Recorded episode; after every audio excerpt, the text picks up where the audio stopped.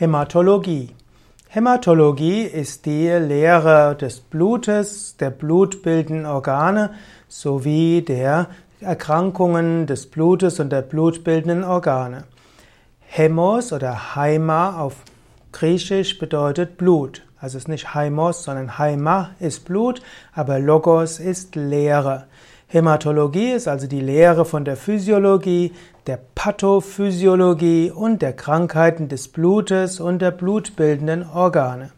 Die Hämatologie umfasst äh, letztlich die Erkrankungen des Blutes, die bösartig sind, da auch die Bildungsstörungen des Knochenmarks, auch Blutveränderungen durch immunologische Prozesse und die Störung der Blutstillung und auch die Übergerinnbarkeit des Blutes, also die Neigung zu, äh, zu Gerinnung, äh, gehören alles zu den Themen der Hämatologie.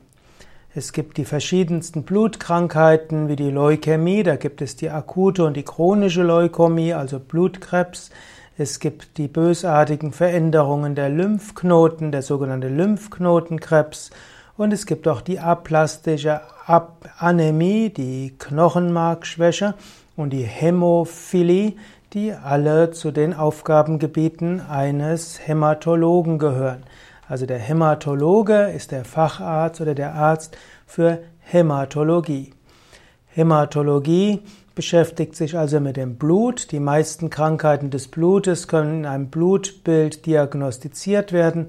Manchmal braucht es aber auch die Knochenmarkpunktion oder man muss einen Lymphknoten herausnehmen, um insbesondere die Ursachen oder den Sitz von bösartigen Erkrankungen diagnostizieren zu können.